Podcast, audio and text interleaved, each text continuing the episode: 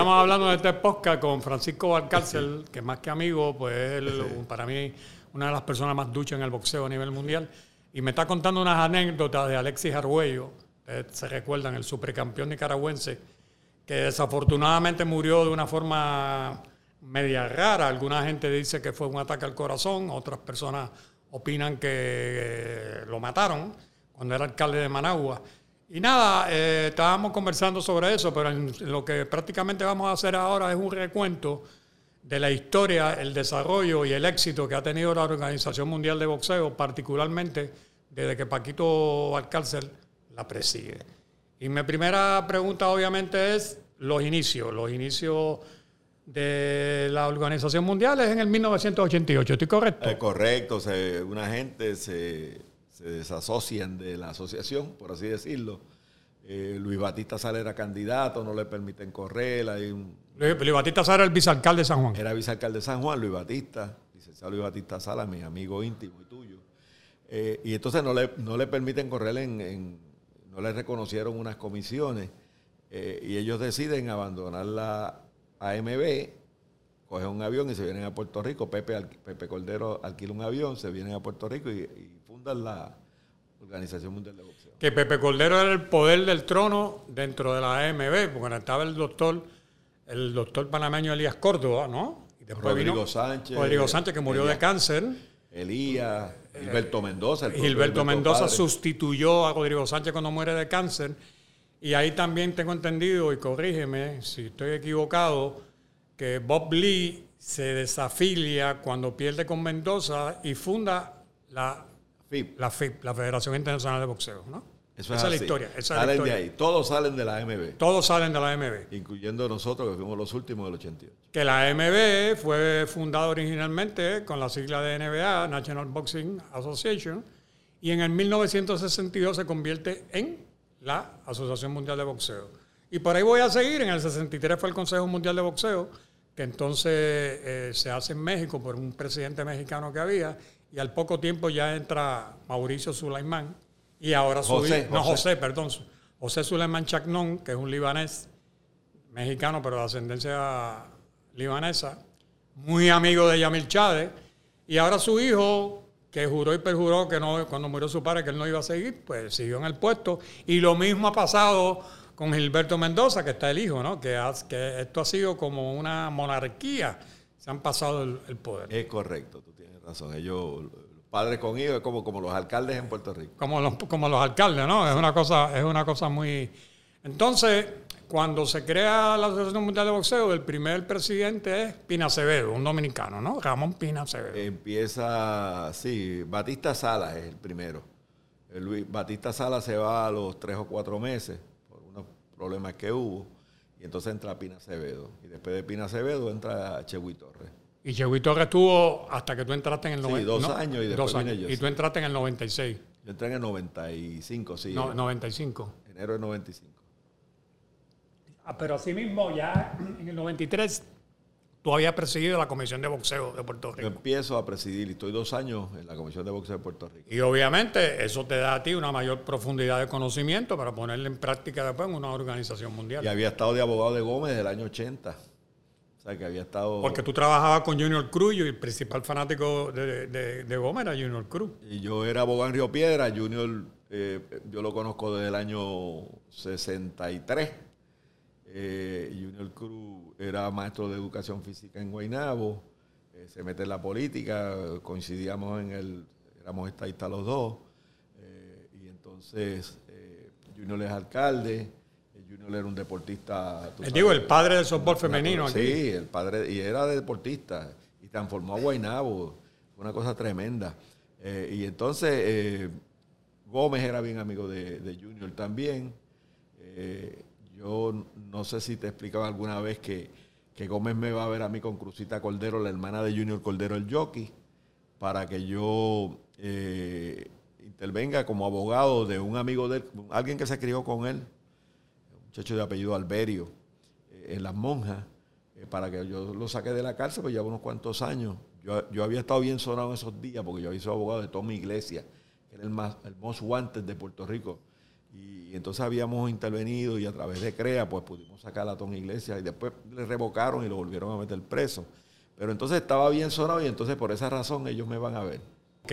Entonces te conviertes en el asesor legal de Gómez, bregando con sus contratos, bregando con sus peleas y asesorándolo de cierta forma. Gómez había tenido problemas con Yamil, había tenido problemas con otro abogado que tenía y entonces me pide que le consiga un abogado. Pues yo le llevo un abogado, le llevo a un buen amigo mío que fue senador popular por San Juan, que se llamaba, se llama, pues vive, Yello Ortiz Daliot, fue ayudante del comisionado residente Jaime Benítez y yo lo llevo a la casa para que hable con él eh, estamos, nos reunimos, yo pienso que Gómez lo va a reclutar como abogado. Gómez se aparece después como a la semana en mi oficina y me dice, no, que quiere que sea yo. Y ahí empezó yo en el año 80 para la pelea de Pambelito por ahí. ¿Qué Pambelito? Que la hizo Tuto Zavala padre. Sí, eh, en el frontón, en frontón allá en Miami. Frontón Hayalay y Gómez pues se fue, lo noqueó en dos o tres asaltos y, y ahí estamos, hasta el sol de hoy, porque todavía me sigue llamando y y tú anteriormente llegaste a ser promotor junto con el periodista Ángel Oliveras, ¿no? Ángel Oliveras y yo fuimos promotores del 81 al 83 más ¿Ustedes fueron los que presentaron con Nelson Cruz Tamarijo una pelea en el Fel Forum en Nueva York que tuvo Chacón o no? No, no, no, no. Esa, no, esa fue Angelita. Nosotros hacíamos peleas en Puerto Rico. Ah, por eso le hizo Ángel allá en Nueva York. Porque teníamos unas peleas, nosotros teníamos un contrato que Ángel consiguió con la Corona, la cerveza Corona, que nos daba una cantidad de dinero mensual por hacer carteleras. Y entonces las hacíamos en Trujillo, nosotros hicimos a, Sandy Torres con Cano Betancourt. Sandy, el de Fajardo. Es el policía. Policía. el que corría de espalda, ese tipo yo viajo de espalda. Con, el Cano pusimos a, Yuca, con, unos dominicanos. Que era el esposo de Cruzita después, Yuca Jiménez. Cruzita, que era un boxeador de Tutín. Tutín Betancourt. Tuvo número cuatro en el mundo, yo me acuerdo. Eh, y entonces hicimos esas peleas y nosotros pusimos a Samuel eh, Fuente con que los dos fueron campeones, Samuel Fuente con, Nazario. Y Nazario muerde a Sammy Fuente en Trujillo. Sí, va, Entonces Falú, no se dio cuenta. Creo que Falú era el árbitro, no se dio cuenta y descalificó a. Porque Eso fue antes, antes, que, antes que, Tyson mordiera a Holyfield. Estaban invictos los dos en seis o siete peleas. Y entonces da la vuelta a Nazario cuando lo muerde Fuente y, entonces... Que Nazario dio una gran sorpresa. Nazario muerde a Fuente, uno de los dos fue. Estaban invictos los dos y uno de los dos perdió invicto en esa pelea. Y Nazario después dio el batacazo cuando le ganó a Wilfredo Vázquez. Que se separan los entrenadores, cogen... Él le gana a, Chapo, uno de esos fue. No, no, al, Chapo o a Wilfredo, al Chapo, no, al Chapo. sí. Que Siaka, hubo el problema con Siaka, no sé qué cosa. Y era Lalo, Siaka. sí, Lalo Medina, y entonces y entonces los dos fueron, eh, y yo conozco los Nazarios, pues son de Guaynabo, eh, y Samuel Fuentes después fue campeón de nosotros de las 140 libras también. ¿Y cuándo comienza la Organización Mundial a, estabilizarse?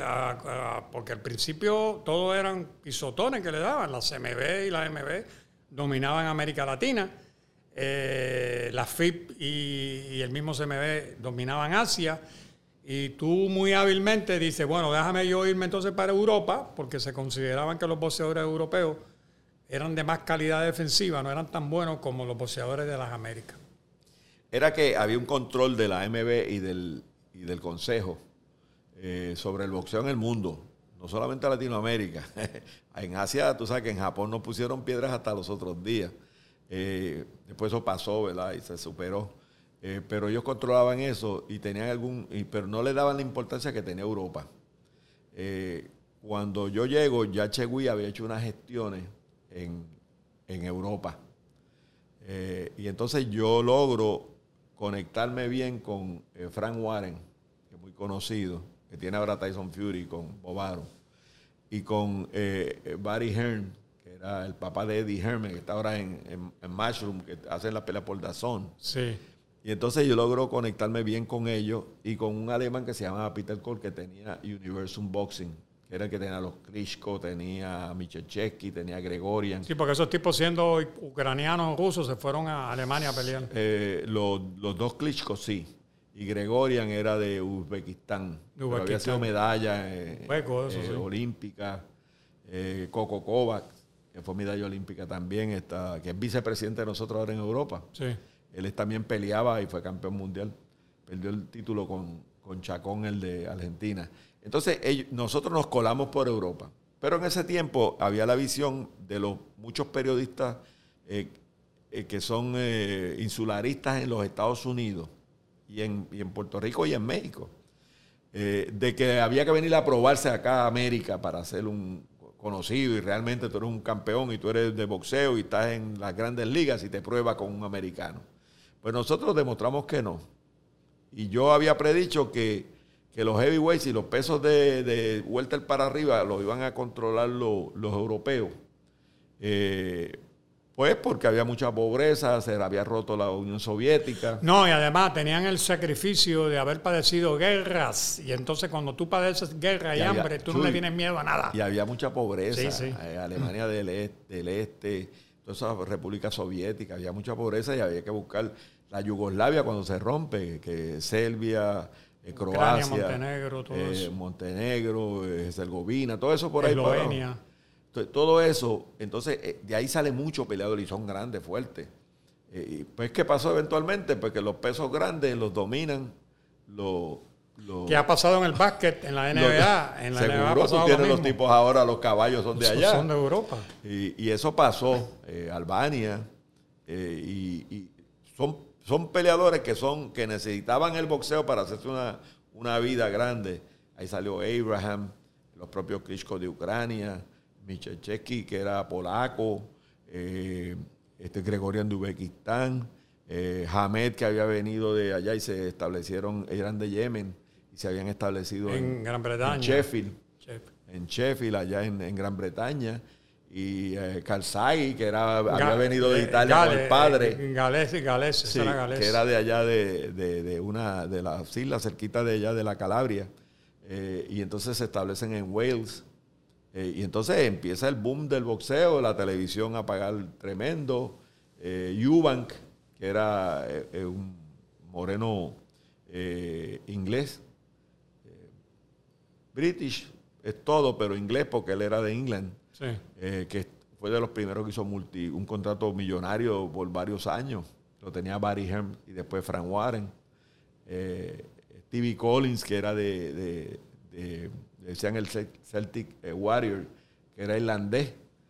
Eh, que son los más guapos del mundo, los oh, irlandeses. Eh, las peleas de los irlandeses con los ingleses son tremendas, y los escoceses con... Eso todo, son todos británicos, los de North Island, pero entonces todos esos hacen unas peleas tremendas. Tú pones un escocés con un inglés, o un escocés con un, con un Irish, o un Irish con un English, un inglés son peleas tremendas y se llenan. Y se llenan los aficionados. No, Warrington y Frampton. Sí. ¿Sabes? Que fueron unas peleas tremendas ahora recientemente. Y después tienes un toque mágico porque te cae un filipino que se llama Manny Pacquiao. Sí. Y entonces viene, Chu, y entonces el, asunto es, rompemos con aquello de que había que venir a América. era un estigma. Y los que tuvieron 10 años controlando los heavyweights. Sí. Michel Check hizo 20 y pico de defensas de título. En los y Roy Jones nunca quiso pelear con él. Sí. Eh, Gregorian hizo como 16 y perdió el título con, con Freita. Sí. ¿Sabes? Que, eran tremendas. Con Marcelino Freita, el brasileño. Con el brasileño. Eh, y tuvo un montón de años de campeón. Así es que demostramos con eso con, en Europa de que no había que venir a América para probarse. Digo América cuando digo México, Puerto Rico, eh, Estados Unidos, el, nuevo mundo. Y nos abrimos paso. Pero siempre había la, nos ponían Traba la televisión, ¿no? La televisión. HBO, porque el Showtime ya yo había hecho mucha conexión con, con Jay Larkin. Jay Larkin. Era tremendo y era bien amigo de Frank Warren y Frank Warren nos protegía mucho y hacía muchas peleas nuestras siempre. Y con Showtime no había problema, pero con HBO eh, nos quemaban cada vez que nos cogían. El abogado tuvo que mandarle carta a HBO HBO le contesta diciendo que eso es la opinión de los, de los comentaristas. El Lampley, y, el otro, el Merchant. Ah, Merchant, Larry no, Lederman era aliado nuestro. Sí, Larry Merchant que Eso te lo cuento, ese era aliado nuestro, pero Merchant y Lampley eran, nos daban duro. Y Larry Merchant tenía tanta credibilidad que, tú sabes, Larry Merchant fue un... Ahora, Merchant había trabajado en Filadelfia en el periódico y después... Filadelfia Enquirer, escribía, era un escritor. En HBO, y era tremendo, era tremendo, y era una opinión bien respetada. Y entonces nos caían encima. Pero eh, con Ludi Vela, que dirigía la parte de boxeo de HBO, Harold Lederman, que era el juez que votaba en televisión, que era juez de nosotros también, Trabajó aquí en una pelea de Gómez Sí. con Tom Kyung Jung. Él fue juez en esa pelea. pues eh, Lederman le hablaba a, a Lou y ahí entonces que ellos firman, ellos ponen a Hamed a pelear con Kevin Kelly en Nueva York, en el Madison, que fue una pelea extraordinaria y, fue una, los ratings fueron tremendos y entonces eh, firman los Klitschko también. Y entonces ahí nos colamos nosotros, las cartas de los abogados, pues entonces paramos y entonces empezaron a hablar de cuatro organismos. Ahí rompimos con toda esa cosa y ya para principios de, para principios de siglo, pues entonces ya nos empezaron a, a reconocer y a respetar. Y ahí entonces fue que el HBO se estableció. Y entonces estábamos hablando de... Pero, de- pero también nos dejaron en Japón. Japón empezamos nosotros a trabajar hace eh, tres o cuatro años. O sea, en Japón estuvimos hasta los otros días. y tienen ahora... ¿Agüita es de ustedes no? Agüita no es de ustedes. No, tenemos, eh, ahora tenemos un campeón japonés, teníamos a Tanaka A Tanaka. y teníamos a, a- Tanaka fue el que le ganó al de aquí, ¿no? A- y tenemos el 118 que le ganó a Manny Rodríguez. No, Tanaka le ganó a, a Tito, a Tito, a Tito Acosta. a Tito Acosta. Y como Entonces le tenemos ganó, a, y como le ganó a, ah, como, como a, le ganó. a Yoka, que es el campeón ahora, que ha ganado en tres o cuatro divisiones diferentes. Y, y al asesino que le ganó a Manny Rodríguez, ¿cómo se Sí. llama? El Inoue. Inoue, ese es el que yo te decía, Inoue. Ese, fue es un fenómeno. Ese ese- fue campeón de nosotros porque ese, ese cogió con 8 peleas, 7, 8 peleas, subiendo dos divisiones y le ganó a Narváez. Lo noqueó fulminante. al argentino. Acabó con Narváez, que para mí eso era una pelea que era por Que el Narváez. argentino tenía como 16 defensas. eh, Sí, no, y era, llevaba como 8 o 9 años también de campeón. El Super era ese, ¿no? 115. Es 115 libras. Y él subió de 108 a 115 y lo noqueó. Y tenía una cláusula de, de revancha y nunca la ejercieron. Ese, ese de los más que me está impresionando a mí, ese tipo es un fenómeno. Pues no te pierdas la pelea. Esa es una pelea que viene. Y no fue con Casimero. Casemiro el filipino, que ese también es muy bueno. Ese es un caballete también. ese, ese es bien bueno también. Ese, pero ese pelea con ustedes también o con todo el es mundo? campeón nuestro. Campeón de ustedes. Sí. Y Nowe fue campeón de nosotros. Ahora es campeón de la MB.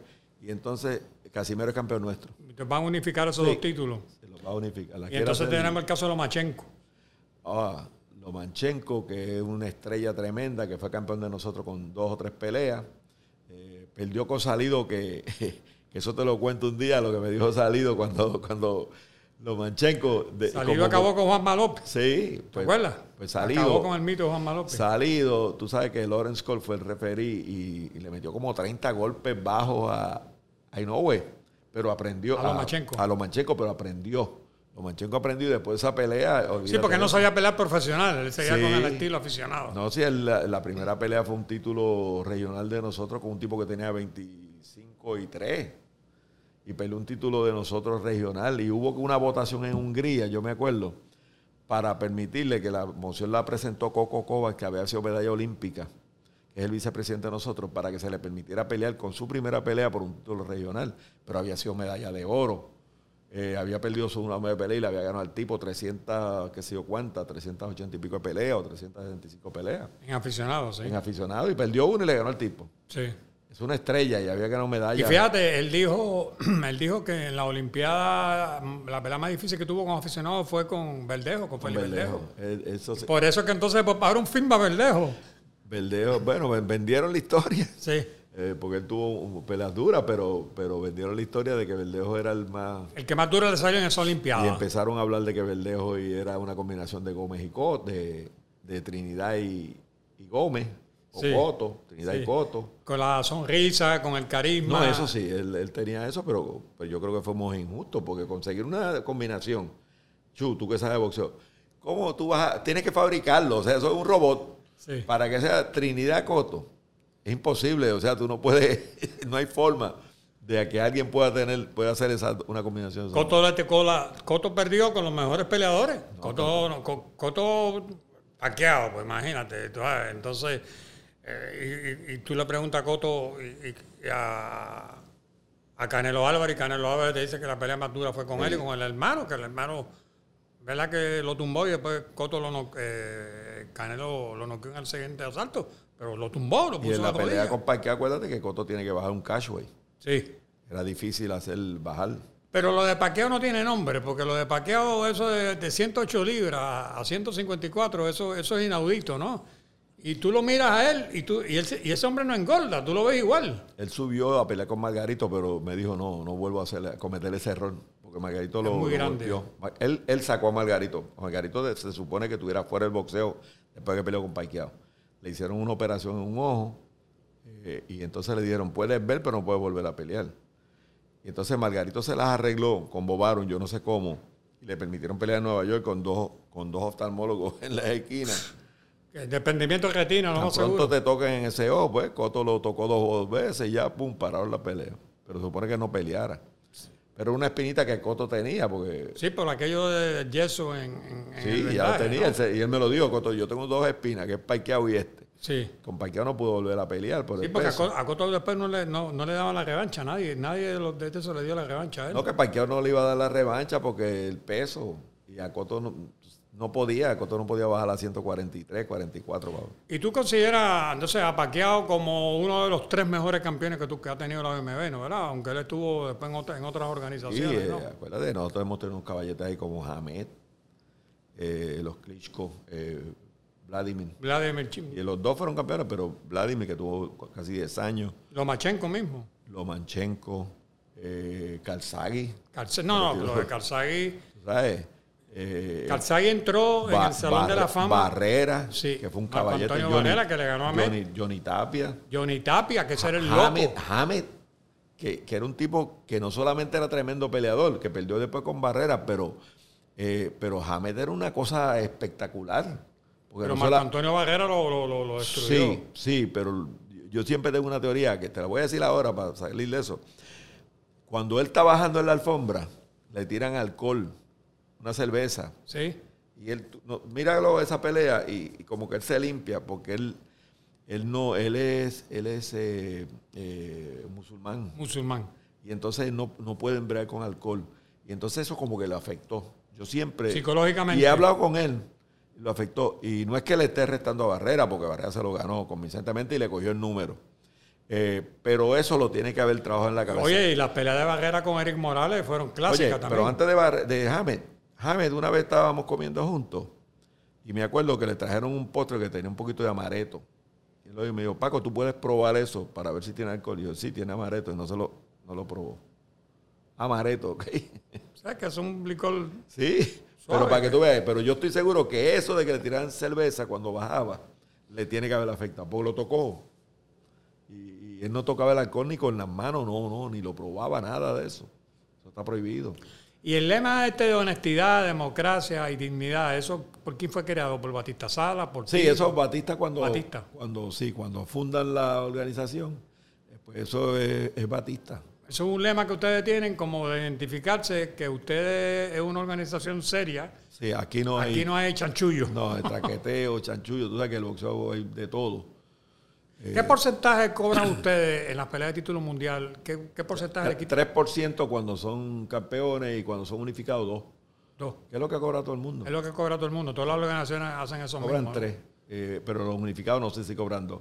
Pero siempre le ajustan los... Y ustedes tienen una, una posición, una escala que se llama supercampeón, ¿no? Sí, eh, tienen privilegio. No es que tenemos campeones debajo.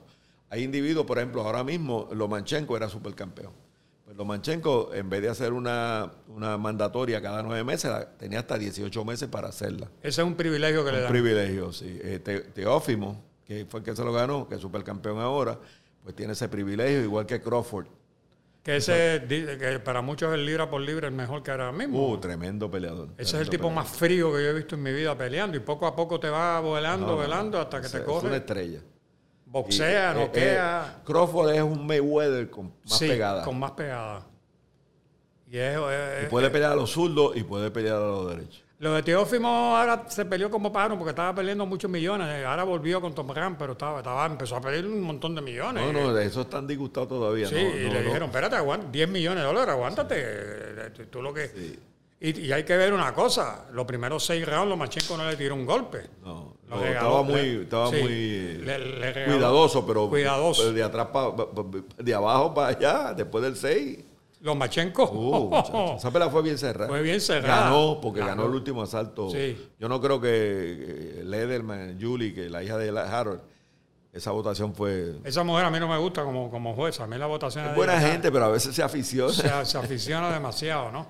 Y ahí siguen repitiendo siempre los mismos tipos de Las Vegas. Eh, vamos a hablar de eso mismo ahora, de los nombramientos de los jurados. Ustedes se dejan llevar por las comisiones del sitio de la pelea, digamos, en Las Vegas. ¿Quién nombra en Las Vegas? La Comisión del Estado Atlético de, la, Nevada. Después que hicieron la ley de conflicto de intereses del 96 y la Mohamed Ali como para el sí. pues ellos tienen jurisdicción para todo eso. Estados Unidos y sus territorios y reservaciones eh, indias tienen eh, ese poder. Ellos nombran el jurado. Para nombrar los, oficiales. Árbitros y jueces. Árbitros, jueces, médicos, la seguridad, todo. es Pero la Organización Mundial de Boxeo tiene también unos oficiales que trabajan con ustedes, ¿no? Sí, nosotros, por lo general, en todas las comisiones hay, hay jueces que, y, árbitros que trabajan con nosotros. Las Vegas casi todos. Eh, y entonces, eh, eh, pero los nombran ellos. Pero Las Vegas, como hay juego y, son bien, son bien cuidadosos, pues ellos han hecho un seleccionado de, por ejemplo, ahora han traído, trajeron a, a Mark, el de Minnesota, llevaron a, al de Puerto Rico, al de Chicago. Ah. No. Se tienen que mudar para Las Vegas, el problema. Tienen que mudarte, que Cecil es el. Celestino. Celestino, sí. Celestino. Eh, que es puertorriqueño. Eh, tienen a, eh, tenían a Mike Ortega, que también se mudó para allá, el hijo de Gaspar Ortega, también está allí. Y entonces tienen unos jueces que ya van, que es como Feldman, Wayfield, Lederman, Don Trela, uh, Levi Martínez Iba también lo tenía. sí, pero ese es de allí, Yampa es de allí. Pero estos jueces pues ellos los traen de Nueva York, que pueden traer otro, eh, le permitían a, de otros estados lo, le permiten trabajar. Y los puertorriqueños, porque han trabajado los puertorriqueños allí también. Mexicanos trabajan también. Pero son bien cuidadosos. Eh, el que dirige, el director ejecutivo era eh, agente del FBI. Sí. Ven acá, Paco, la pelea de Mayweather y se llama Bob Bennett se llama quiero saber tu opinión. La pelea de Pacquiao con Mayweather, la lesión en el hombro no fue ficticia, porque después tuvo que operarse los pocos días del hombro Pacquiao. Y según la reglamentación, si Pacquiao demostraba con, un certificado médico que era cierto, se suponía que, que la, la Comisión del Estado Atlético de Nevada le diera la oportunidad de inyectarse cortisona. Pero como Mayweather vive en Las Vegas y es la gran figura, era la gran figura del boxeo, no se lo permitieron. Yo vi la pelea y yo creo que Pacquiao peleó en desigualdad de condiciones físicas con él. Pero en su mejor momento, si hubiera Mayweather por los estilos, se hubiera ganado a Pacquiao. ¿Tú crees que sí? Sí, por contragolpea.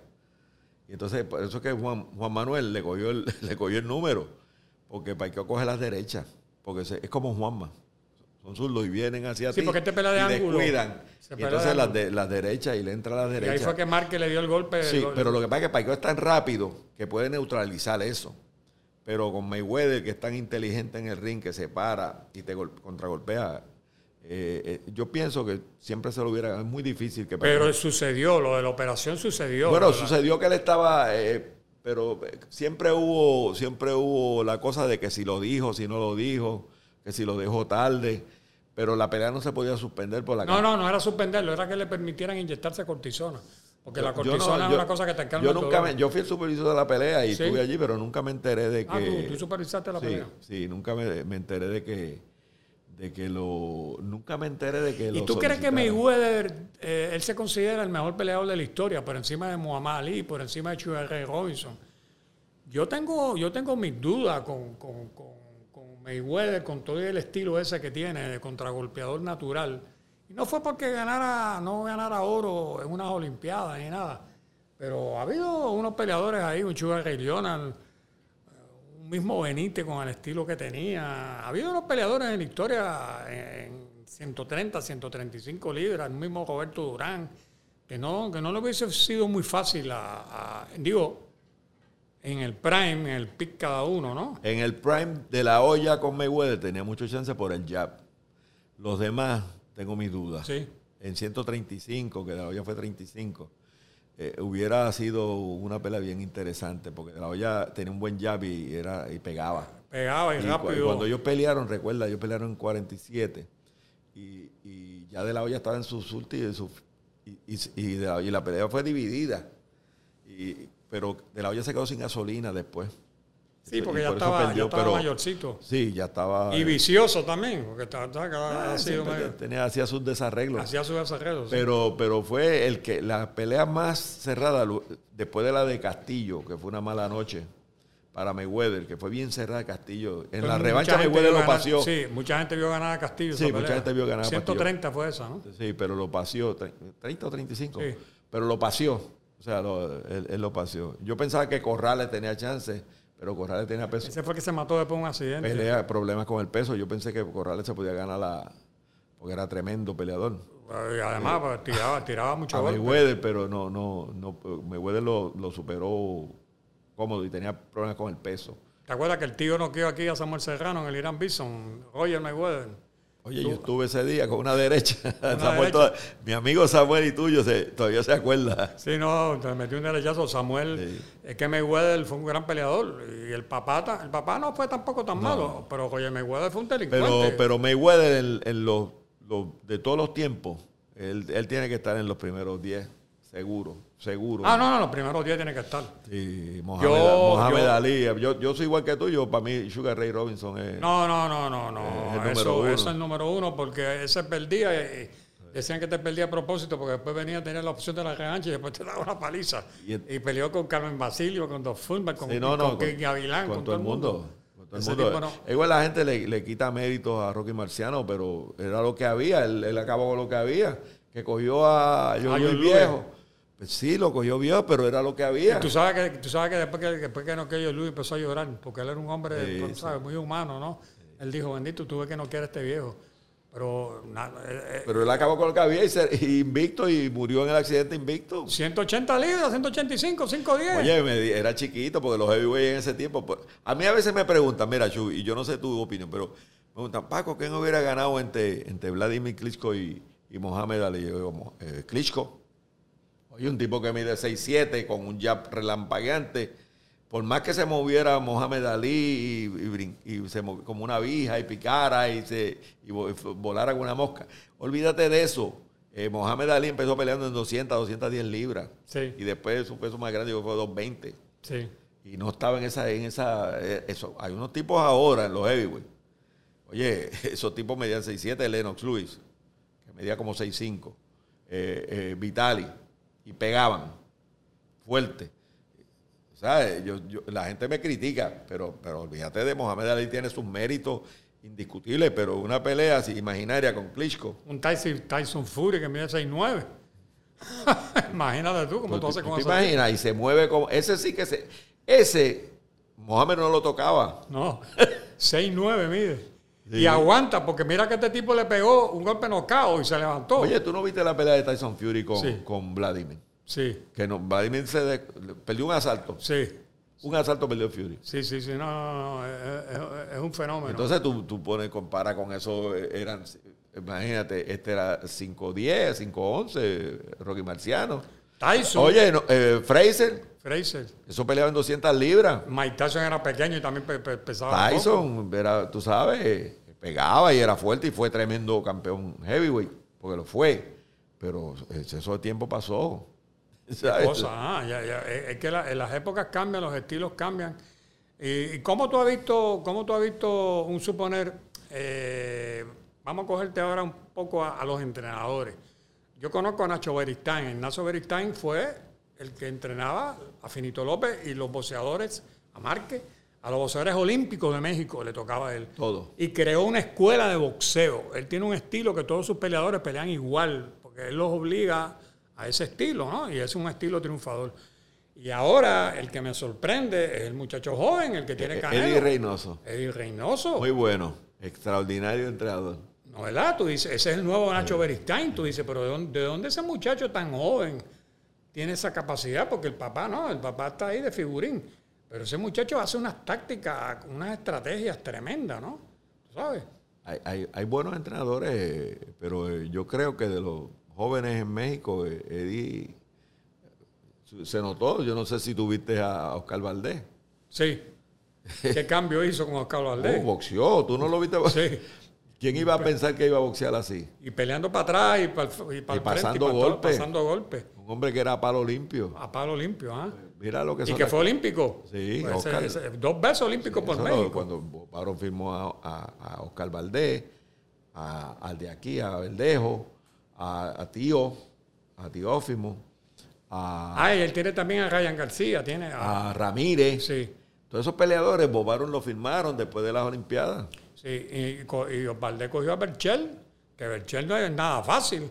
Chel, Y sí, lo llevó a la escuelita. y lo, Y yo lo decía, sacó, lo sacó de boxeador. sí, yo creo que Berchel no, no, lo no, no va a volver a ser jamás no, lo que era. porque cuando cayó ese hombre, cayó El Chel muerto. fue campeón interino de nosotros, pero después no quiso pelear con no quiso pelear con Lomachenko y dejó el título. Sí, Yo no lo culpo. ¿quién iba a pelear con los Machenko en ese momento, no? Sí. Ah, Entonces, volvemos, ahora vamos a hablar un poquito. Yo creo que una vez, fuera de este podcast, yo te comenté algo de si- que yo favorecía más los asaltos que, que los puntos, y tú me dijiste que no, que tú favoreces los puntos. Por, yo te dije lo de 10-8, porque puede haber un asalto en que yo te, te- yo te gane 2.50 y tú me tumbes al final, y tú me, tú me contestaste, me acuerdo, Sí. que la caída hay que premiarla Sí, siempre. siempre hay que premiarla. debe- no, no puede perder el asalto el que, El que tumba. el que tumba. ¿no? Eso.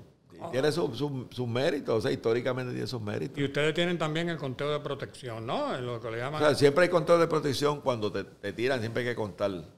Y te cuentan ocho. 8. Pero eh, está el, el knockdown donde tú no te caes porque lo evita la soga o, o pones un guante en el piso y no te caes totalmente. ¿Sabes que yo he visto que un árbitro que me está impresionando mucho es Luis Pavón? No, Luis es internacional, de los mejores en el de mundo. los mejores sí. en el mundo. Y Luis, Manda en el ring, no deja que, que peleen en tal cosa.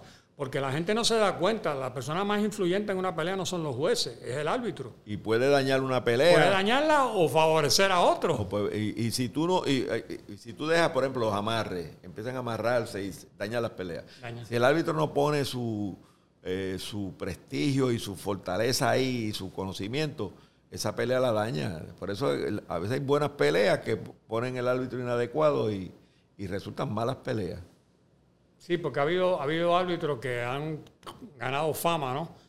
De que permiten cosas impermi- impermisibles, ¿no? Eh, Mucho agarre. ¿Por qué? Porque favorece a uno. Pegar detrás de la nuca, empujar.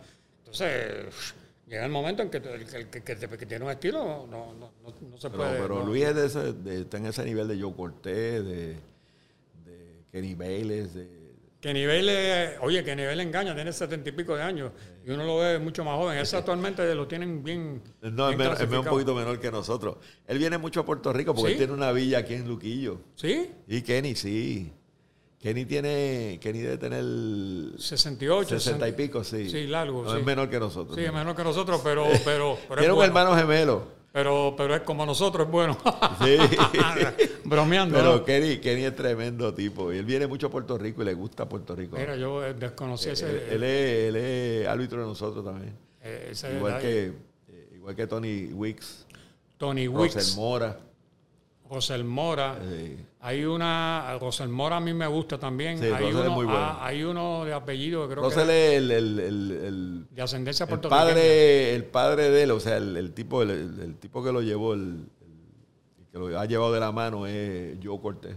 Joe Cortés, que se tuvo que mudar a Las Vegas, él me contó una vez, porque tenía una hija que tenía una condición mental y que entonces en Las Vegas él lograba mejor tratamiento para su hija.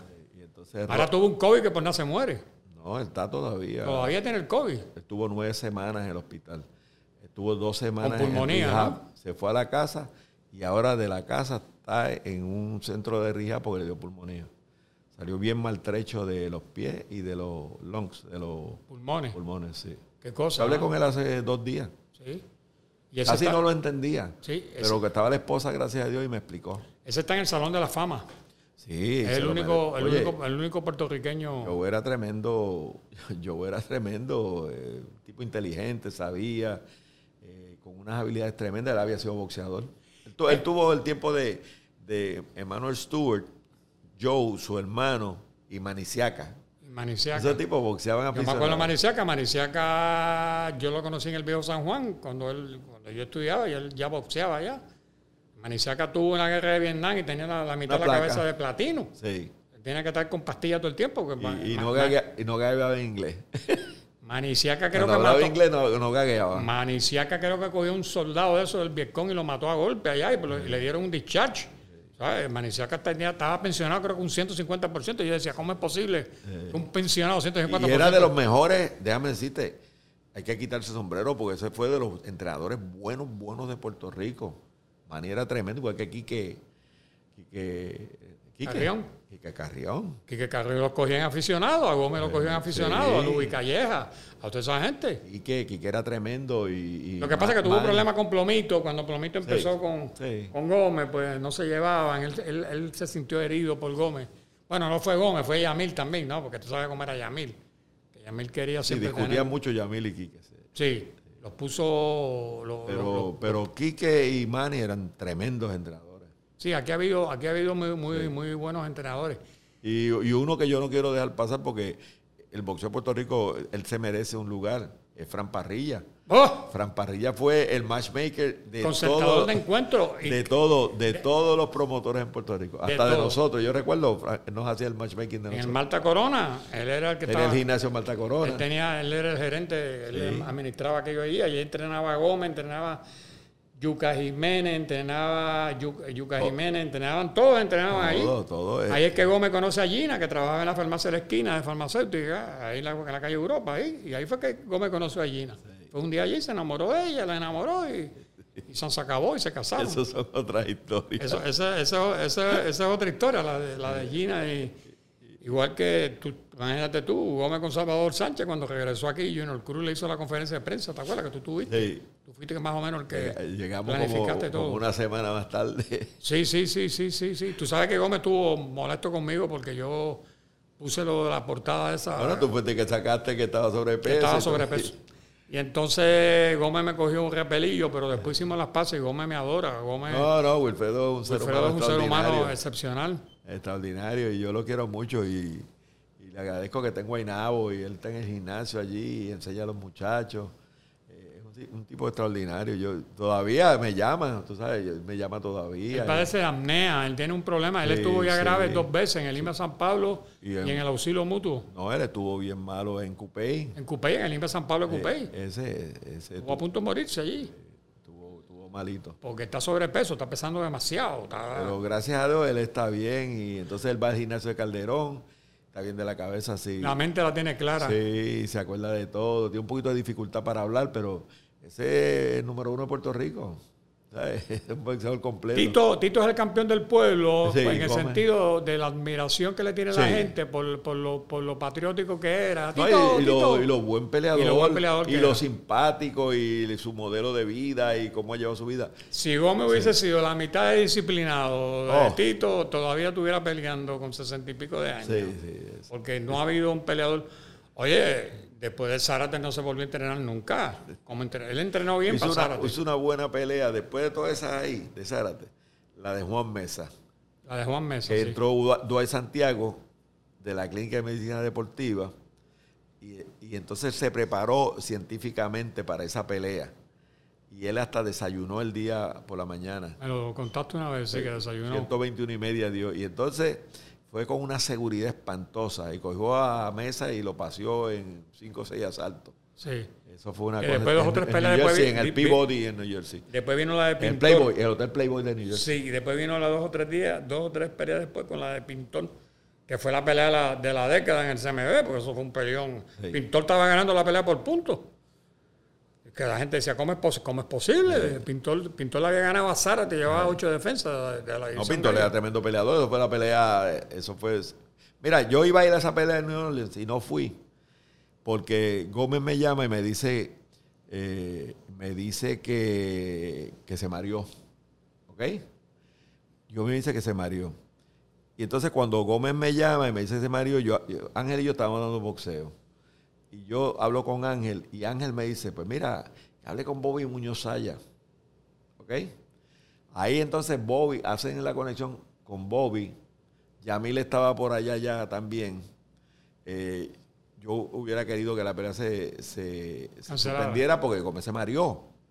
Estábamos hablando de semana y pi, o siete o ocho días antes de la pelea. Entonces Bobby arranca para allá y Bobby le mete una dieta Atkins, una cosa de esa fue. Y entonces Gómez hizo el, hizo el peso y pues pudo pelear y así como estaba, que no estaba en sus mejores condiciones, se metió, en aquel entonces eran 15, se metió como 13. Ganaron en 14. 14 con, con Pintor de una manera espectacular. Había, por lo menos tenía que ir a buscar al medio ring para llevarlo a la esquina. Hinchado, hinchado. Y no llevarlo, que no podía ni caminar para la esquina. Gómez tiene un corazón. Eso hay que admirarlo. O sea, no hay un tipo que tenga más corazón. Da la coincidencia que yo, como periodista, no sé por qué razón, me sentaron en la esquina de Gómez. Y Wilfredo me vio y me dijo, Chu, ¿tú estás aquí? Digo, sí, me sentaron aquí. Me dice, ah, pues aguántame la, la bata mía. Y yo me puse la bata aquí. Y yo tenía sospecha del Cotman, a mí no me gustaba y yo le dije a Gómez, sin que el tipo se diera cuenta en español, que no sabía español, que tuviera cuidado con el Cotman ese. Porque ese tipo tenía fama de tramposo, no fuera a ser que en una hinchazón. ¿No recuerda quién era? No, tenía un apellido medio raro, era uno calvito bajito, que le respondía a Don King. Un día de esto yo te digo el ah. nombre, era un apellido raro, pero él era, él era blanquito, con el pelo bien ralito, canoso. Tenía mucha fama como Cotman. Pero no era el de San Lorenzo, puertorriqueño. No, no, no, no, no, no, no, no, no, no, él era judío. ¿Mafú no era? No, no era de Mafú. El Mafú era muy amigo de. El Mafú se pasaba con todos los boxeadores, pero el Es puertorriqueño. Sí, el Mafú, yo lo conozco. Pero ya tiene que haber muerto. Sí. Él era ya mayor. No, no me acuerdo. Tengo que mirar la pelea para ver. Yo, el que yo ayudé fue a García, que ese tipo trabajaba en el Circus Circus, él era como el, eh. el que estaba a cargo de llevarte a las mesas. Sí, no, él era, eh, sí, eh, sí, nos llevó a nosotros a ver los, tigres. Los tigres con, ¿te acuerdas? Los tigres sí, que murió, murió García. Murió, entonces yo, la novia, la hija de él era preciosa y Gómez medio se enamoró de la hija de él y yo le dije a Gómez, Gómez, bendito, es una niña muy joven, entonces Gómez me dijo, pero es que está linda, chu. Bueno, el asunto fue que García se interesa en el boxeo por Gómez y empieza a aprender. Bueno, él, él cuando nosotros fuimos a Las Vegas, él íbamos a la casa de él y todo, y, él trabajaba en la esquina de Gómez porque nos ayudaba allí en Las Vegas, volvía allí, él trabajaba en el Circus Circus o en el Frontier, uno de esos era. Circus Circus. Ok, eh, y entonces yo sé que nosotros fuimos la vimos los, los tigres. los tigres blancos que uno, que uno boca. Lo vimos porque él nos consiguió los tickets y fuimos a verlo al Stardust o uno de esos era. No, no, era Sí, sí, no, no, pero el, el, show lo vimos ah. o en el Stardust o en el Frontier, uno de esos dos, que estaban allí mismo en el strip. Y, y entonces ahí es que yo conozco a García.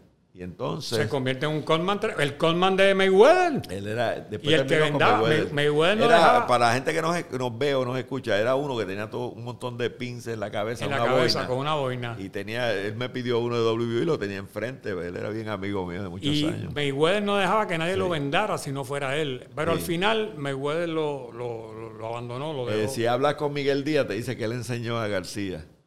Miguel Díaz, el argentino, que te voy a decir una cosa, tiene ochenta y pico de años y, no es malo. No, extraordinario. Y, estuvo con Coto, estuvo con Coto aquí un montón de años. Sí, él trabajó con Coto, con Iván Calderón. Con Iván Calderón, él, era, él era tremendo. Yo no sé cómo se mantiene activo con la edad que tiene. Él sabe inglés también, él se defiende. Sí, Miguel habla inglés. Sí, Miguel habla inglés, entonces se mantiene en Estados Unidos. Miguel también trabajaba en hoteles con Rafa, con, con García. Con García trabajaba también. Y la verdad que son unos, unos Conman tremendos, ¿no? En Estados Unidos el Conman es una persona clave en una pelea. No, no, tiene que ser de los mejores. Y él Yo recuerdo que en la pelea de Gómez con Sánchez no existía eso de, metal que pasan ahora. Y eso yo lo publiqué, que, aquí haga un peso gordo de eso que se usaba en las máquinas allá. Sí, lo, lo metían en el hielo. Se la pasó por el ojo a Gómez, se la metió de canto y le acabó de hinchar más el ojo a Gómez. Alberto Caquía, que era el mejor masajista que había aquí. ¿Te acuerdas que Alberto Caquía era masajista en la Yupi con los atletas de Pisticampo? Caquía era masajista y, y si me, me, acuerdo, decía, tira el pecho, Gómez, tira el pecho, porque cuando el tipo se baja, tú lo conectas. Eh, estuvo con nosotros también en, muchas peleas. Yo te voy a dejar contar la mejor anécdota. ¿Cómo se llama el otro masajista famoso que había aquí que trabajaba en el hipódromo? Ah, eh, este se llama, que era con San Juan también, era masajista. ¿De la pelota en San Juan? Eh, Tú sabes lo que pasó con él, ¿no? ¿Verdad? ¿Qué pasó? Él fue con Caquía y las Business por una pelea y, y faltó un boxeador. Caquía como tenía la cabeza afeitada y no parecía viejo. Nick Acosta. Nick Acosta. Y Nick Acosta le dijo a Caquía, Caquía hay 400 pesos ahí por una pelea. Y dijo Caquía, ¿cómo? Dijo, sí, pero es que yo no tengo nada, yo no tengo ni, ni, ni ponerme copa ni nada. Digo, tú olvídate, te tiras en el primero en el segundo. Y vino, eso es cierto. Y Caquía se subió al ring y se tiró en el primero al segundo, se ganó 400 pesos, siendo ya un hombre como de 60, 60 y pico de años. Que aquí pesaba 90 libras 90 mojado. libras mojado, tú sabes. Y Él usaba un sombrerito. Vivía en Puerto Nuevo, ahí en la calle Andalucía. Yo lo conocía. sí. Yo lo conocía a él. Y, y Nica Costa era. Eso era un fenómeno. Nica Costa fue policía. Yo lo conocí en Puerta de Tierra cuando era guardia. Pues pues, Nick eh, le daba masaje a los peleadores. Y, a los jockeys. Y él era. y, a él lo- era- y al boxeo, a los boxeadores, a Gómez. Y, estuvo en esquina de Gómez. Si mal no recuerdo, cuando Gómez peleó con Sakat Portaví en Tailandia, hubo como especie de, eh, creo que estaba Nica Costa en la esquina, y creo que hubo como especie de un terremoto que se sacudió aquello allí y entonces le dijeron a Gómez, mira, tengo que acabarlo rápido. Y Gómez cogió el portaví ese y le metió un knockout Sí. tremendo, ¿no? Porque No, o fue al japonés Kobayashi. Ko- Royal Kobayashi. Gómez peleó con gente buena. Oh, Gómez. chacho. Gómez a que limpió la división. ¿Ah? Gómez limpió la división. Sí, esa división gallo. Ahí no quedó nadie. Y eso de los- las 22. Gómez empezó, olvídate, eso no había nadie, ya no habían peleadores. Está la famosa anécdota que, que- que yo creo que tú la sabes con Nelson Cruz Tamari, que él no estaba bien preparado. Y él le dijo a Nelson Cruz, te voy a dar un dinerito, no sé quién fue el que fue el mensajero, te dar un dinerito ahí para que lo coja suave. Y le dijo, oh, ¿por qué tú te crees que yo, que yo voy a perder contigo? Yo, yo, y Gómez le dijo, como, ah, tú no quieres. Ay, bendito, que yo Gómez. Uno lo cogió y le metió un knockout que Una noche, mata. una noche estábamos en, en el fiasco en Hong Kong, ¿te acuerdas Hong Kong fiasco que no se Sí. las peleas? Y entonces estaba Harold Lederman. Y, y Harold, eh, estábamos hablando y Harold me hace una pregunta. Paco, eh, ¿quién fue el dominicano que peleó con Gómez?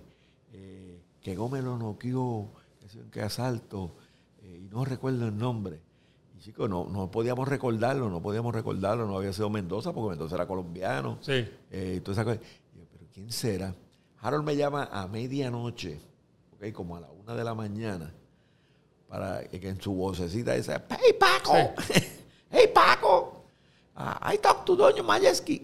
Habló con Don, Don Mayeski, Mayeski. y Don Mayeski le dijo que había sido Nelson Cruz Tomarí. Y entonces me levanta a mí a la una y media de la mañana decírtelo. Harold Lederman para decirme que ese era el boxeador, porque habíamos estado sentados hablando boxeo. Lederman murió, ¿no? ¿Verdad? Murió, murió. Murió, bendito. Hace un año y pico ahora. Y ese era el juez, bueno, el que llevaba la, La llevaba votación la en votación HBO. Con, con HBO. Sí, e- era eh, único y serio, honesto, tremenda persona.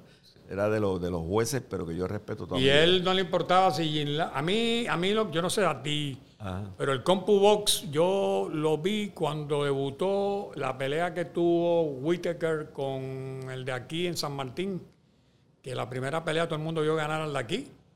Y después la Sí, revancha con, con Wilfredo Rivera. con Wilfredo Rivera, después la revancha no, Whitaker lo cogió en Miami, que yo también fui a esa pelea con Eric Rodríguez y allí lo Yo estuve en San. Martín en esa pelea. Estuviste en San Martín, fue una pelea bien cerrada, mucha gente vio ganar a... Eh, pero no tenía esquina. No, pero lo que, lo que, yo, vi- lo que yo vi fue El compu box es un. el CompuBox, cómo funcionaba con una computadora, dos personas, uno marcaba los jabs y el otro marcaba los power Chu, punch. El que bregaba con eso era Genarito, el campeón. Hernández, Chicanito sí, Hernández. sí. Y yo le pregunté una vez, porque yo me puse a contar. Y todo lo que conectaran los Sí. independientes te lo contaban. Y yo no conectados acuerdo y con, tirados. Yo no estoy de Eh, acuerdo pues, con pues eso. yo tampoco, porque hay golpes que no valen. Tú te doy aquí, que, porque tengo que contar como golpe. Como un power punch. son los, los efectivos, ¿no? Los Sí. golpes efectivos. Un jab es efectivo. Sí. Pero si yo te doy aquí, o te doy por aquí atrás, o te doy en el brazo, todo, tú sabes. Y Jim Lambley adolecía de insistir demasiado en el Eso no, Entonces eso- eso, manipula la opinión. al televidente. Sí, Entonces, ¿qué sí. pasaba? Que HBO siempre trataba de, de- de que vieran ganando al que estaba contratado por HBO. Ay, no, no. Y, yo, y yo lo- pagaba el volumen. Yo, yo con Jim. Y Sí. Jim Lambley, yo- Jim fue un tipo, un broadcaster de Wimbledon. No, ese no es ningún No, de Jim- Olimpiada. Es un tipo, es un Oye, el ampli era de los, de los tremendos. duros, de los duros de él, él verdad. hacía el del tenis. del tenis. Oye, ahí es que ellos van, que yo los invito a través de Harold, y va eh, ya Jim y va, no sé si Larry estaba, a ver a Vitali cuando peleó con el, el título heavyweight de WBO, que Gino Rodríguez, Gino fue Rodríguez, el árbitro, el árbitro. se ganó a Herbie Hyde y le rompió, le dio por el, por el oído y empezó a sangrar por el oído. Y ahí es que ellos co- contratan a, a los Klitschko para, para, para HBO. Y Gino trabaja para ti ahora como, como Gino representante. es vicepresidente, uno de los de vicepresidentes. vice- y- en Los Ángeles. Sí, y tú lo tienes eh, como supervisor de pelea. Sí, va a hacer supervisión en pelea en Los y su hija creo que es actriz. Oye, ella fue ganadora de un. De un, de un, un- un- eh, ¿Cuál es? El, El Emmy. no, No, un Grammy. de los. De los No, no, no, yo sé. El, otro. el Golden, de, de, los Golden Globes. de los Golden Glove. Ella ganó con James de Virgin. Sí. Y ella es famosísima y, y tremenda, le encanta el boxeo y boxea. Y boxea también. Ella estuvo con nosotros en, en varias convenciones. La última que estuvo fue en, en Orlando y ella estuvo con nosotros. Un detalle, ¿por qué ustedes la faja de los hombres son brown y la de las mujeres rosado? Eso es un No, las de nosotros son como cardenal. cardenal. y las de mujeres son más rosaditas. Más rosaditas. Para hacerlas más femeninas. Que en el, caso, en el caso de Carmen Serrano, que es, Y, y es más la- de, de Amanda. De Amanda, perdón, esa es la, son esa es más la pequeñas, son más pequeñas, más femeninas, y son, pero muy, muy valiosas también. Lo que yo no acabo de entender es que Amanda no la tienen como la número uno en el mundo libre por libre. Y esa mujer ha ganado. Oye, no hay que. Ella, ella y Paiqueao. Y Paiqueao realmente no, porque él ganó de Ring Magazine y no, no le- Sí. eso no debe contar. Pero Amanda son siete divisiones diferentes. O sea, Amanda desde 115 hasta 140. Y, y ahora está velando, ella pelea ahora aquí en Puerto Rico la semana el, con, la, con la Argentina. Sí. eh, y va a pelear en Puerto Rico. Amanda no ha abandonado la idea de buscar las 47 para tener el récord del mundo. Su, Y- hermana, y- su hermana no es tan buena como ella. Sí, pero fue campeón. el, espo- el esposo de su hermana es su, es su entrenador, ¿no? Jordan es el entrenador de su esposa y, Y de ella. Y de ella, sí. Sí. Uno de los que trabaja con ella murió de COVID. Porque ella tiene, ella tiene una combinación de boxeadora, golpeadora. Ella hace las dos cosas. Ella es tremenda. Amanda pelea precioso y pega fuerte, inteligente y tiene buen, buena buen- asimilación. Es capaz de ganarle a cualquier hombre me- me- me- que no sea un Amanda fenómeno pasea ahí. cualquiera. Amanda, eh, esos son seres que nace uno cada 20 años. Sí. Eso es así. Eso es un Gómez, pues nace uno cada 15. Eh, Trinidad, eh, Sí, Coto, esos tipos. tienen que pasar generaciones Sí, para que eso, sucedan fíjate, coges Gómez, Trinidad, Coto. Sí, Pasaron por lo menos 10 años. sí. Pues Amanda, búscate en Puerto Rico, no. En el mundo, es más, en el mundo, búscate en el mundo. Fuera de Clarissa Shields, sí. Sí, Clarissa Chil, que es la que está ahora. Eh, la, la argentina, eh, que era muy buena. Bueno, y la hija de Ali, que aquella terminó invicta. No, pero- pero- esa, esa peleó poco y cuando Sí, aquella pero no había- aquellos la prepararon para Y pelear. Cindy, y Cindy, que fue la, la primera, ¿te acuerdas Cindy, la bonita aquella, que, que fue la No, primera? la de que- Don King. sí. La de Don King, que esa fue la primera que empezó y popularizó un poquito. No me acuerdo el nombre, mujeres. pero eh, ¿cómo se llama ella? Eh, Christy Martin, no era Martin. Cindy, era Christy Martin. Christy Martin. Eh, Christy pues fue muy buena peleadora, fue muy buena. Peleaba. Mia St. John fue muy buena, ¿te Sí. acuerdas? Pero, pero Amanda es una cosa espectacular. Clarissa Chile es una cosa espectacular. Y ven acá, ¿a ti te gusta el, el UFC? ¿Te gustan las artes marciales mixtas? no, no, no, no, no. Muy bruto, muy, Muy brutal. Eh, no, no, yo no, no lo veo, no lo veo. Tú me hablas ahí de McGregor y yo no sé quiénes son. No sé quiénes son. A ver, pero a los youtubers y eso, a, la- esa gente le gustan. A la generación esta millennials. No, y el locos el Dana. White, ese hombre ha logrado que eso, eso son miles y miles de personas que. Y, lo- y los famosos, tú ves a Magic Johnson, tú ves a Shaquille O'Neal, Sí, tú ves a toda esa gente que van a las carteleras, ¿no? Yo no, no me gusta. No, no, no, eso Yo, es. yo soy de los puros, chu. No, y además, ya no, ya no es tan salvaje como al principio, porque al principio te permitían todo tipo de golpes. Tú sabes, ahora te- hay, hay golpes que tú no puedes dar, que son prohibidos cuando tú estás en la soga, ¿no? En una época que era No, horrible. Acá, a- a- bare knuckles, como le llaman, ¿no? Que, Sí. que creo que volvió, ahora volvió también el boxeo ahora sin guantes. Pero no tiene mucho. No, no, no, eso, eso no, eso no va a tener. Pero esto para mí es muy brutal y no. Yo me considero los puros. Ponme a mí, no me saques de aquí. Igual que en la salsa. Yo me gusta la salsa clásica, Gran Combo, eh, esa, esa gente de la voz, eh, Mar Miranda, eso, eso, esa es mi clásica, Willy Colón. Pero yo no, el Cano Estremera, que yo era un fanático del Cano Estremera, pero no me, Marc Anthony es tremendo, fabuloso, pero me gusta la salsa clásica. Sí, porque Marlán tiene una mezcla, Marc Anthony me canta salsa y balada. Pero en boxeo, a mí me gusta, los, yo soy de los puros. Yo veo los tipos estilistas. Tú ves esos tipos dándose Yo, toda esa pelea yo no me la disfruto. Yo me disfruto una pelea de estilo. Tú esas, esas peleas de estilo es una cosa maravillosa. Yo también creo que como tú como presidente de la OMB, cuando tú asistes a una cartelera, tienes que cohibirte de hacer comentarios post pre-pelea y post-pelea, para que no haya conflicto de intereses. Y debe ser bien difícil para ti, ¿no? Tú estás viendo algo y no poder opinar, porque a todo el mundo le gusta opinar, todo el mundo le gusta decir algo. Es horrible, porque te, te, tienta, tú sabes, tú, tú, conoces a los dos boxeadores, sabes lo que puede probablemente pasar. Y normalmente, cuando después, cuando normalmente tú subes al ring y tienes que darle, darle el cinturón al que ganó algo, ustedes conversan, ¿no? Ustedes... Sí, sí, siempre. Y yo siempre, si tú me miras, yo siempre voy que donde el que pierde primero. El que pierde cómo estás, saber, tú sabes, y si hay nocao y esa cosa, que está bien. A veces uno le da perdiendo, uno le da un poquito de estímulo. Mira, quédate, hiciste una gran pelea, esto no tienes por qué arrepentirte de nada, vas a tener la oportunidad, sigue para adelante. Y siempre lo hago, siempre lo hago. Y el ganador, claro, hay que poner el cinturón y, a veces, pues, por ejemplo, pero un puertorriqueño y gana, uno lo siente más allá, pero no lo puedo manifestar. Ya casi estamos terminando, pero quiero hacerte una comparación de Juan Malope con el explosivo Machado, como que da, como que da la sensación que son idénticos, ¿no? Eh, le pega, cuando aquel se dio cuenta, salido se dio cuenta, y después viene ahora el explosivo, y, hace poco, hace unos días, pierde por nocaut después de haber tumbado dos veces al mexicano, en el primero y en el segundo le dieron abajo enseguida y arriba y como que, no sé, como que no, me da pena por Víctor Montañez, que es un entrenador que lo ha querido mucho. Y Machado, que es un tipo extraordinario, ese muchachito es tremendo. Buen muchacho. me acuerdo que nosotros íbamos a Monteatillo a las actividades, que donábamos equipos y hacíamos cosas con los De ahí era Kiria Tapia también. Sí, Kiria, y, y ellos entraban con el canito. Con el canito. Y pues Machado, ese muchacho es extraordinario. Yo, yo lo quiero muchísimo. Me dio mucha pena porque yo pensé que él ganaba anoche y luchó, iba muy bien. Víctor Montañez una vez cuando él peleó, una vez él peleó como en su décimo décima pelea, peleó en Levitown y me dijo, Chu, te invito, quiero que veas y que me, que me diga qué opinión te va a dar. Y entonces me enteré que él era un, un derecho peleando los zurdos, por eso es que él te tumba con su ópero o gancho, o gancho de, pega más con la derecha que con la izquierda. Y, y, en esa pelea contra el mexicano salió como un torbellino. Y de momento cuando el hombre en el cuarto o quinto round empieza a pegarle abajo, que le dio aquel golpe, cayó yo dije, diablo, ¿qué le pasó a este hombre? Y ya yo creo que se acabó, ¿sabes? Yo no creo que ya él pueda levantar. Sí, porque es que la, no sé, es como algo psicológico de, los golpes al cuerpo. Yo sé que son duros, los golpes al cuerpo, ahí, por ahí se, derrumban los edificios, dándote abajo. Sí, porque tú bajas, tienes que bajar la guardia. Y, él ha hecho una, iba muy bien y bien preparado. Y me dio una pena tremenda porque él era, esa pelea hubiera sido tremenda para él, para él buscar una pelea de título mundial después. para Igual que, igual que Juanma. Juanma tiene sus méritos. Juanma le hizo unas peleas tremendas, pegador tremendo, le ganó a gente buena. Pero Juanma, la pelea de Matagua, lo acabó. Sí. O sea, esa pelea fue demasiado, lo desgastó. Sí, lo desgastó.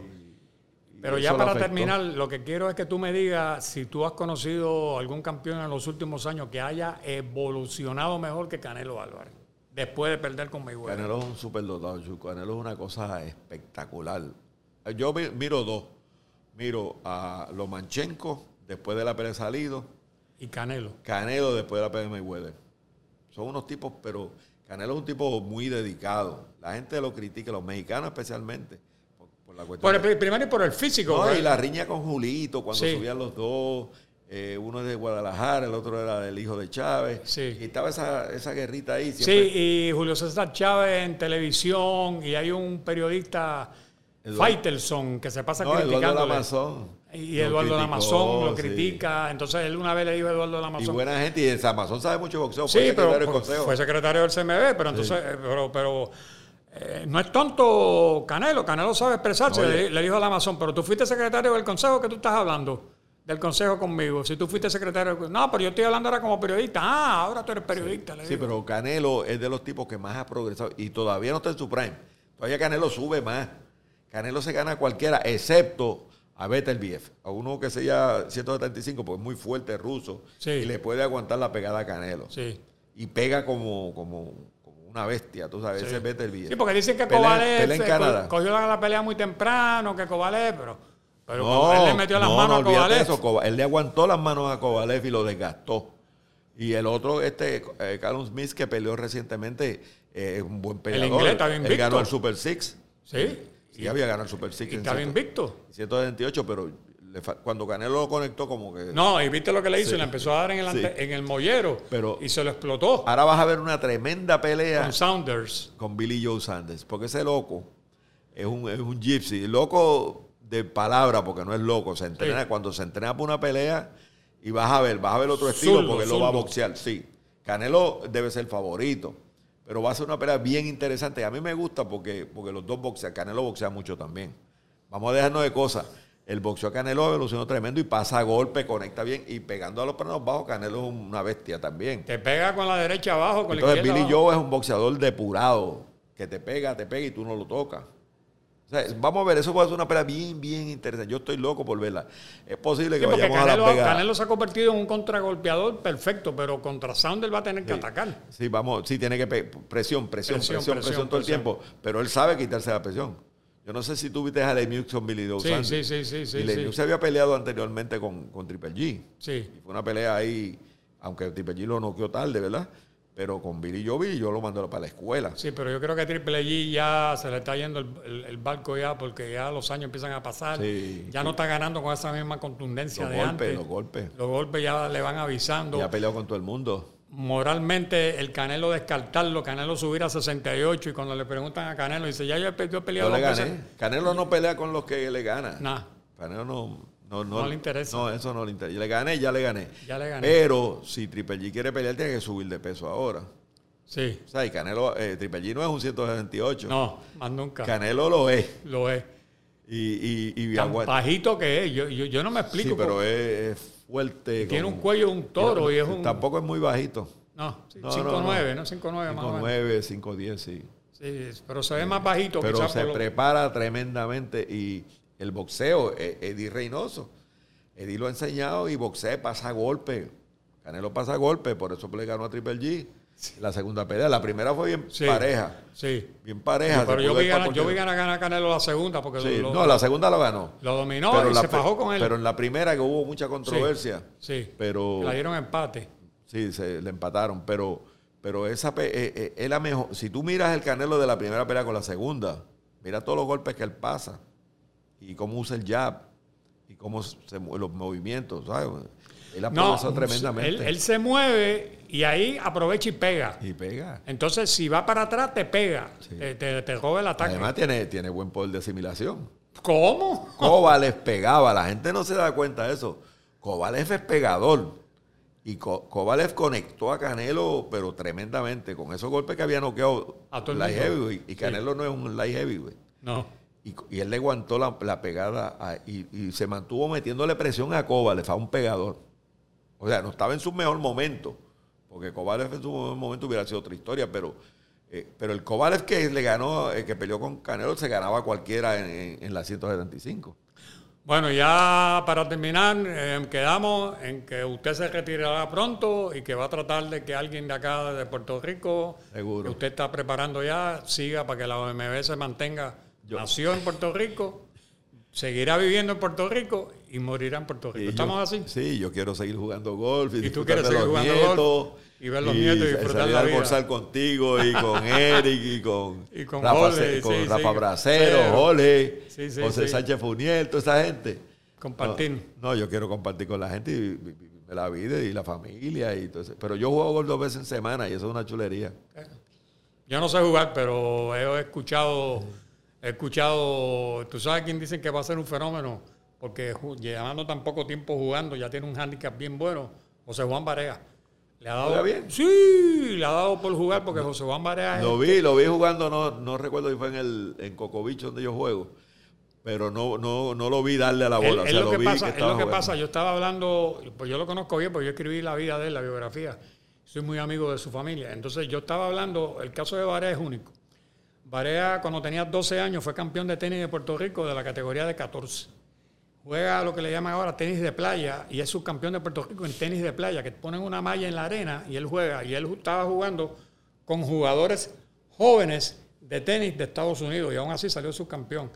Este juega, eh, ¿qué juega él? Te- eh, eh, tenis de mesa, table tennis, eso lo que le llaman, el ping-pong Ping-pong, antiguo. sí. Es un fenómeno jugando. Él le gana a los chavos a Carla y en Estados Unidos. Ah, pues, un atleta Eh, eh, él- no, no, no, no. Fue acomodador de voleibol en San Sebastián y ganaron el campeonato de voleibol superior siendo acomodador él con su Wow. hermano Jason. Tú sabes, tú dices, pero ven acá, este muchacho que es lo que es? le llaman el canito de San Sebastián. Entonces, él, eh, hay una anécdota increíble, su abuelo eh, siempre perdían con Torrimar el campeonato y él, él jugaba en la Inmaculada en Ponce. Y el abuelo le dijo, te voy a dar 10 dólares por cada punto que tú metas. Pero tenemos que ganar el juego. Y digo, no te preocupes, abuelo. Metió 36 puntos, el abuelo le tuvo que dar 366 dólares Wow. a los 10 años. Fue su primer salario profesional a los 10 años. Se ganó 360 Eso es un dólares. jugador espectacular. No, no, no, no, La no, no. Y cómo se mueve, ese tipo, bueno. Competidor, competidor, Y competidor. él, es, y él es un dedicado a eso. A eso, es un competidor. Él va a ser el dirigente. ese- ese- No, no, no, él ya tiene, él Sí. tiene prometido, él está jugando en España ahora, el Movistar el estudiante, pero él le prometió Carly Sí. que cuando ya, porque fíjate si lo quiere, que Marquinhos le dio un contrato de 2.7 millones sin jugar. Toma, eso es un bono que te regalo yo a ti, 2.7 Porque millones. él habla a los jugadores y es líder. el líder. cancha. Entonces lo van a llevar. Carles le permitió en los últimos dos años que opinara en los tiempos pedidos, en los tiempos muertos. Él le permitía como jugador que opinara sobre lo que había que, sobre lo que había que Oye, él es una institución en Dallas. ¿sabes? Y ese hombre en Dallas no puede salir. franquicia, ese hombre no puede salir a la calle en Dallas. Sí. El único jugador que vendía más camisetas que él era No Whisky. Y el único Nowitzki. jugador que aplaudían más que él era cuando decían que iba a entrar a la cancha, el público se ponía de pie a aplaudirlo. Tú sabes, Varea es un ídolo en Dallas. Y una- aquí no, no, no, a veces ignoramos esas cosas. Es un tipo. Son embajadores que tenemos. Sí, son, son embajadores de los buenos. Y entonces se compró una casa allí, vive allí, tiene aquí, vive frente a la Casa Cuba, tiene un penthouse aquí tremendo. Su familia se lo cuida para Yo no lo conozco personalmente, pero lo admiro. No, no, soy no, no, no, fanático. Cuando él se retira, Paco, cuando él se retira, tremendo. Nelson, él hace una conferencia de prensa y lloró por el cariño que le tenía a Dallas. Dijo que tiene que dar paso a la gente joven.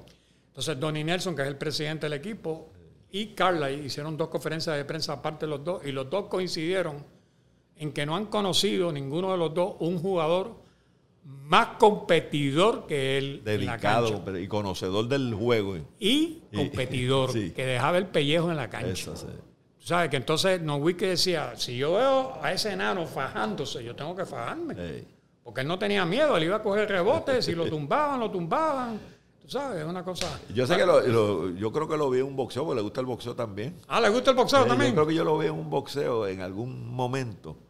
No sé si fue en Sí, Dallas sí, es, que él dijo, él sí. le prometió o a Verdejo O o a Juan Malope o algo, que él quería ver una pelea Yo lo vi ellos, una vez en una... que lo invitaron a una pelea Sí. y entonces él dijo, él dijo que él quería ir a una, no una recuerdo, cartelera. yo, yo lo recuerdo, pero yo, yo soy un admirador de Barea y de, y de Carlos Arroyo. Tipo extraordinario. Esos son tipos que tú sabes que pusieron a, a este nivel, No, no. pusieron a Puerto Rico en el mapa Rico y a Piculín, mapa. y a Piculín. Uh, Piculín con toda su falta. Sí, sí, no, no. Lo de, lo. Piculín, gracias a Dios, tiene una. Oye, fue jugador del Pac-10. Fue el jugador más valioso en el Pac-10. Sí. Entonces, Eh, empezó jugando con Utah, yo me acuerdo que abrió un montón de partidos. sí, lo que pasa que él. Él jugaba cuatro, ¿verdad? Sí, lo que pasa que en Utah lo querían convertir en tres porque en el cuatro era Carmalón. Entonces, no, eh, eh, Jerry Sloan, el coach, Sí. él le dijo, no, yo Pero no puedo empezó jugar con el tres. viejo, Sí, con el que estaba antes de Jerry Sloan. sí, con aquel viejo que, era, le, lo ayudó mucho. que lo ayudó mucho. Ese fue el que lo firmó. Además que Pico, Pico había sido jugador del Pac-10 y lo Sí. draftea. Utah. Oregon, Oregon, Oregon State. Sí, sí, él había sido eh, jugador. fue jugador más valioso. No, del, del colegio, él fue el jugador del Pac-10. del- el de Pac-10, la- el jugador más valioso. Sí. Y le tocó jugar con Gary Payton el último año, que después fue estrella como point guard. Entonces, pero él decide primero irse al CAI de Zaragoza a jugar allá, entonces después viene a jugar.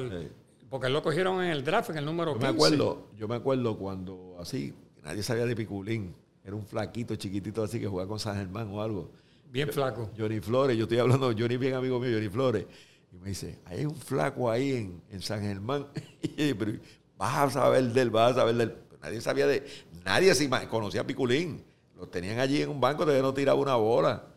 Y, y Johnny Flores, me acuerdo que me habló a mí de Piculín la primera Pues vez. él comenzó jugando voleibol y entonces su hija ahora mismo llevó, fue la jugadora más valiosa en Hungría, profesional. Eh, Ne- eh, Negra se llama. Ellos daban unos campamentos Mi- de verano. mide 6'5", la hija de él. Ellos daban unos campamentos de verano. Él en, en la, donde estaba ante la, la escuela allí en la, la frente a la Interamericana, que había un colegio católico allí. Daban unos campamentos de verano. Yo llevaba al hijo mío, al chiquito, para, coger el campamento de, de- De voleibol, no, de, de baloncesto. de baloncesto. Y unos campamentos de verano. Y él lo daba allí. Él lo daba allí, sí. Él está ahora en, viviendo, se casó con Silvia Río, una bueno. señora Me alegro que esté que bien. trabaja de vicepresidenta en Cosby, Y- una gran y mujer. Hay que mandarle un saludo porque ese es de los grandes. Y grandes tiene, y tiene un negocio en La Parguera, Sí.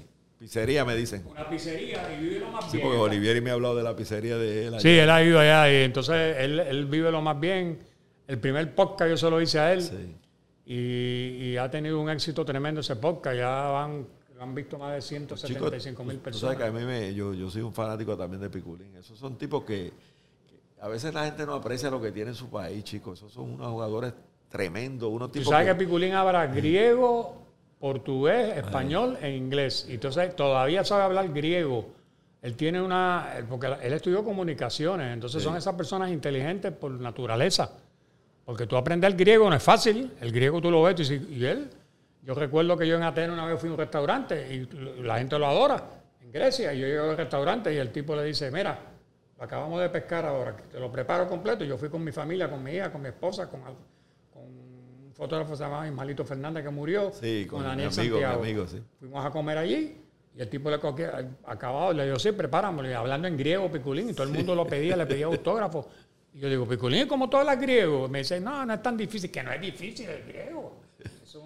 El griego y el húngaro yo no, no me entran. y, Mira que he estado... y el alemán también. eh, no, el alemán me hace un montón de palabras. ¿Sí? Ahí sí, sí, ahí yo puedo comer ya. Ya, en alemán. Sí, alemán, sí. Da- Dankeschön, sí. Viste, Dankeschön. Mira qué cosa. Sí. Bueno, Paco, Chu, un un placer, verte. buenísimo. Hay que celebrar los tiempos buenos.